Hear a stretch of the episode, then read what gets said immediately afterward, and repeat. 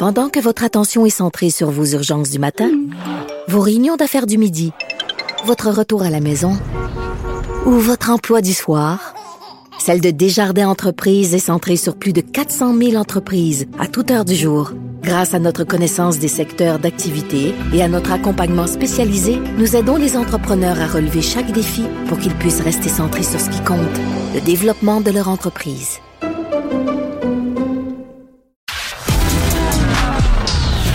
De la culture aux affaires publiques. Vous écoutez Sophie Durocher. Cube Radio. On a commencé l'émission en parlant de constitution. Ben là, on va parler d'un autre mot qui finit en sion, mais qui est bien différent. On va parler de masturbation. Pourquoi? Parce que euh, la compagnie Womanizer, qui fait justement des jouets sexuels, euh, a réalisé une étude. Et selon cette étude-là, les femmes se masturbent beaucoup plus en 2022 qu'en 2021. On va parler de tout ça avec euh, Anne-Marie Oli, A-U plus loin L-I-T. Elle est sexologue. Son vrai nom, c'est Anne-Marie Ménard. Bonjour Anne-Marie, comment allez-vous? Bonjour, ça va très bien, merci. Vous? Moi, ça va très bien. Écoutez, moi, je trouve ça extrêmement important de parler de masturbation parce que c'est un sujet qui touche tout le monde. Euh, ça touche les hommes, ça touche les femmes, ça touche les gens qui ont une vie sexuelle avec un autre partenaire, ceux qui ont pas de vie sexuelle avec un autre partenaire. Euh, ça touche les, les, plus jeunes, ça touche les plus vieux. Il n'y a pas d'âge vraiment pour euh, se masturber et pourtant, ça reste encore un tabou. Comment se fait-il qu'en 2022, alors qu'on est supposément une société ouverte, tout va bien, euh, nos idées sont, on est libéré entre les deux oreilles. On a juste à dire le mot masturbation et ça crée un malaise, Anne-Marie. Il y a encore définitivement des malaises entourant la masturbation et c'est dommage parce que comme vous l'avez mentionné, c'est tout le monde qui a accès à la masturbation et selon moi, c'est par là que passe euh, le pouvoir sexuel, l'autonomie sexuelle. Malheureusement, il existe encore beaucoup de discours qui sont euh, péjoratifs, qui sont négatifs, qui vont perpétuer ces tabous-là entourant la masturbation. Et euh, je dirais que ça part de vraiment très loin. Euh, je ne sais pas si vous avez déjà entendu parler d'un médecin dans les années 1700 qui s'appelait Samuel Auguste Tissot. Non, mais je pense que vous allez nous en parler. Expliquez-nous qui était ce monsieur et, qu'est-ce qu'il en avait contre ou pour la masturbation. Donc, en fait, lui, il a écrit un ouvrage qui était consacré entièrement à ce qu'on dit ou ce qu'on appelle les, en gros guillemets, les méfaits de la masturbation. Et son livre s'appelle carrément L'onanisme, dissertation sur les maladies produites par la masturbation. Ben, voyons donc.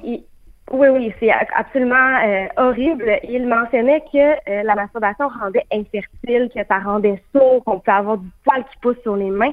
Et ça a été vendu dans des millions, millions d'exemplaires partout sur le globe. Et ce livre est encore en circulation aujourd'hui. Ah. Qui n'aide surtout pas. non. Alors, parce que cette phrase-là, vous venez de la mentionner, là, la masturbation rend sourd, on a entendu ça. Moi, je pensais que c'était comme une, une blague que, mettons, les curés disaient ça aux jeunes hommes euh, et que c'était... Mais donc, ça, tout ça part de Monsieur Tissot euh, au, au 18e siècle. Mais comment se fait-il, Anne-Marie, que euh, ce préjugé-là ou cette image négative de la masturbation, qu'elle ait survécu depuis le 18e siècle et qu'elle soit encore aussi présente en 2022? Je pense que euh, on doit avoir accès à une libération des discours euh, entourant les questions, entourant les, la question de la masturbation. Je pense qu'on n'en parle pas assez. Euh, il y a aussi tous les doubles standards. On parle de, de masturbation féminine et de l'écart de masturbation qui est en train de se réduire entre les hommes et les femmes.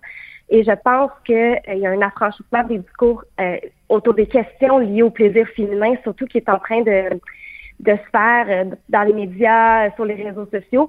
Et je pense que c'est à travers ce discours-là qu'on va libérer euh, cette pression-là qu'on a autour de la masturbation, qu'on va envoyer des images un petit peu plus positives. Je pense vraiment que c'est une question de discours, une, question de tabou.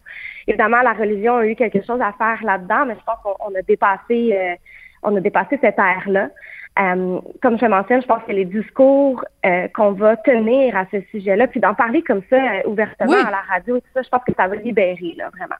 Bon, alors libérons-nous, Anne-Marie, c'est ça qu'on va faire. Alors, cette étude-là, bon, évidemment, c'est une, étude qui a été euh, commandée par Womanizer, qui est une compagnie qui fait donc euh, des, euh, des, des, des, vibrateurs très sophistiqués, là, qui garantissent des orgasmes à pu finir aux femmes.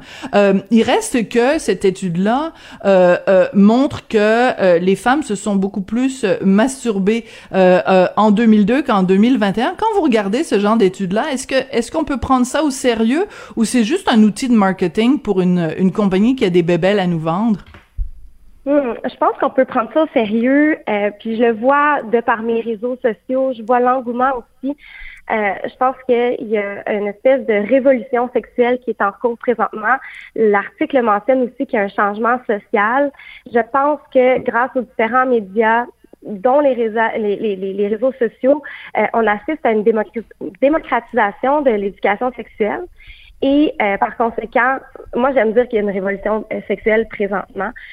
comme je l'ai mentionné, on a une libération des discours normatifs entourant la masturbation féminine et je pense que ça contribue grandement à l'émancipation des, femmes dans la sphère intime. Oui.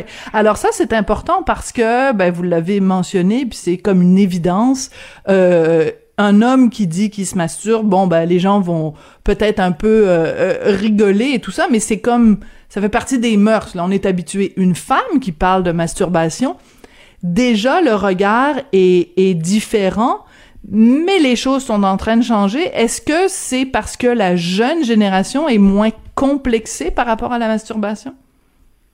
Je pense que c'est qu'il y a plus d'éducation. Je pense qu'il y a une meilleure accessibilité à l'information. Euh, et cette éducation-là contribue présentement à améliorer la connaissance du corps des femmes. Euh, il y a la clito, la clito-révolution sur les réseaux sociaux qui est tellement dans l'objectif.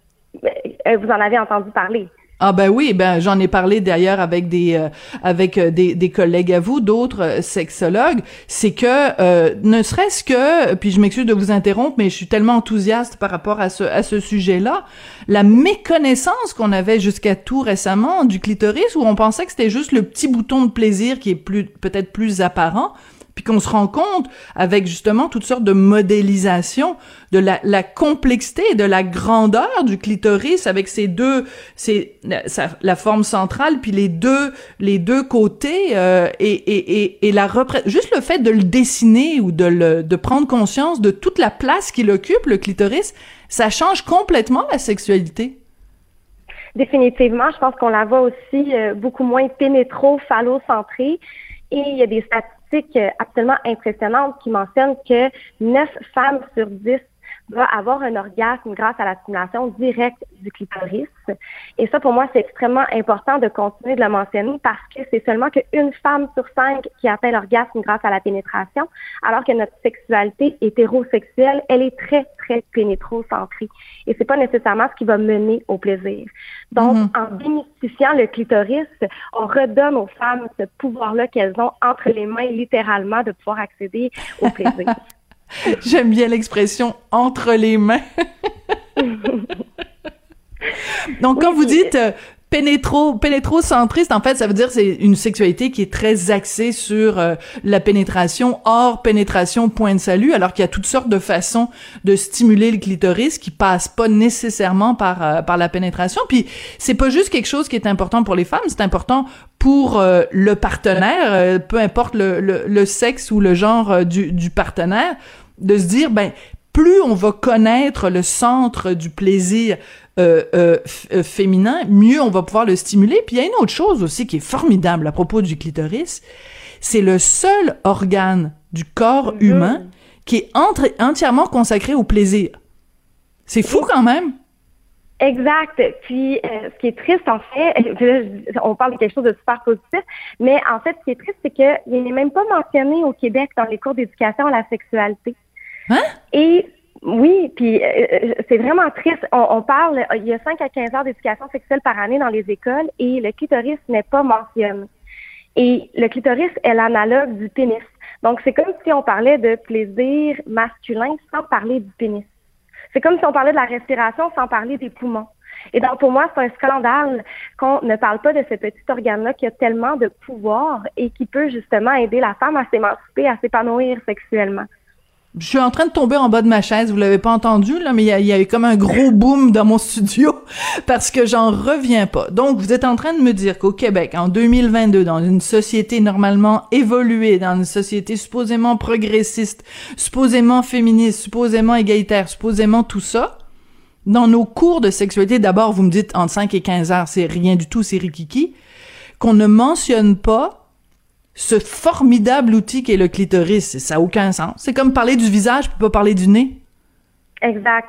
On, oublie carrément de parler de cet organe-là qui justement entoure le plaisir des femmes. Et pour moi, ça aussi, ça perpétue ces tabous-là entourant la masturbation ou le plaisir féminin je pense que justement l'arrivée des, réseaux sociaux, les discussions dans les médias qu'on peut avoir sur le sujet aide vraiment euh, les femmes à pouvoir se libérer à ce, à ce niveau-là. Euh, dans les thématiques qu'on aborde, on parle des ITSS, des grossesses non désirées, mais on parle à peine du plaisir. Euh, je regardais justement le, cursus hier, là, c'est en quatrième et cinquième secondaire, on va parler de la thématique de l'agir sexuel. Dans cette thématique-là, on va parler de la réponse sexuelle, qui est l'ensemble des réactions physiologiques et psychologiques lors d'un rapport sexuel. Donc, on va parler de l'érection, du pénis, mais on ne parlera pas du clitoris. Et comme je l'ai mentionné, c'est littéralement l'analogue du, du, pénis. Donc, le clitoris aussi rentre en érection lors de la réponse sexuelle. Donc, on, omet carrément de parler euh, de ce qui est réellement important dans euh, le plaisir féminin. Je suis euh, complètement estomaqué et, et, vous avez utilisé le mot scandale et scandaleux et je pense pas que ce soit de, de l'exagération. Au contraire, je, je, participe. Moi, je suis dans, dans l'équipe Anne-Marie. Je trouve ça en effet euh, scandaleux.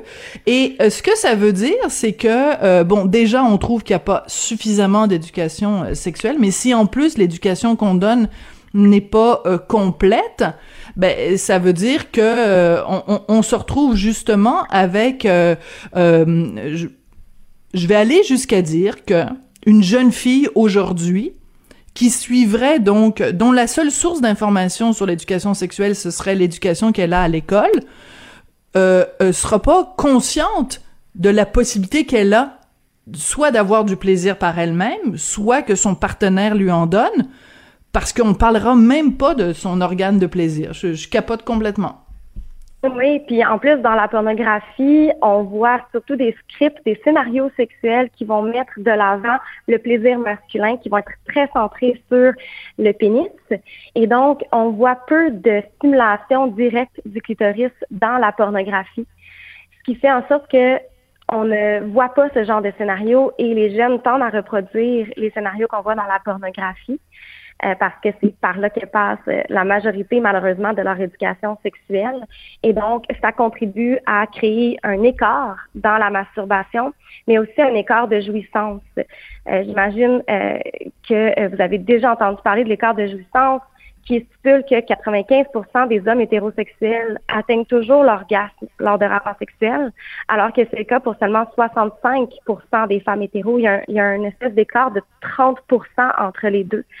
Et mhm. c'est dû majoritairement justement à la méconnaissance du corps des femmes, au manque d'informations, mais aussi aux scripts sexuels qui sont mésadaptés au plaisir féminin.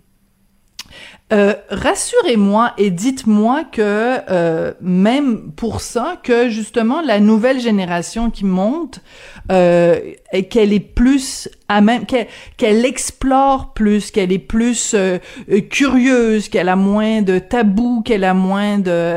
Rassurez-moi, est-ce que c'est le cas? Est-ce qu'il y a de l'espoir dans la jeune génération pour la, la libération du clitoris? Ah, tellement. Puis je pense qu'il y a espoir, pas juste pour les jeunes générations. Je pense qu'il n'y a pas d'âge pour découvrir son corps. Et c'est ce que, je, ce que je trouve merveilleux. En fait, comme je l'ai dit, hein, c'est, au bout des doigts. Le plaisir est au bout des doigts. Euh, puis je pense qu'on le voit aussi dans euh, l'essor au niveau euh, des ventes qui ont eu lieu dans les dernières années euh, au sujet des, des, jouets sexuels, par exemple, qui sont des outils incroyables pour certaines femmes. Donc, je pense qu'on assiste, comme je l'ai mentionné, à une révolution sexuelle.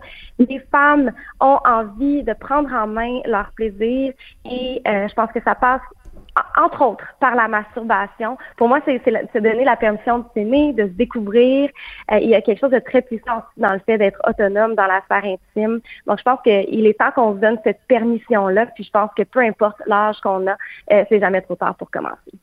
Oui, puis quand il y a des gens comme, euh, par exemple, on en, on en a beaucoup rigolé, mais euh, mettons quelqu'un comme Gwyneth Paltrow, là, sur son site Goop, où elle vend toutes sortes euh, de produits. Bon, elle vend justement des jouets sexuels qui valent une fortune.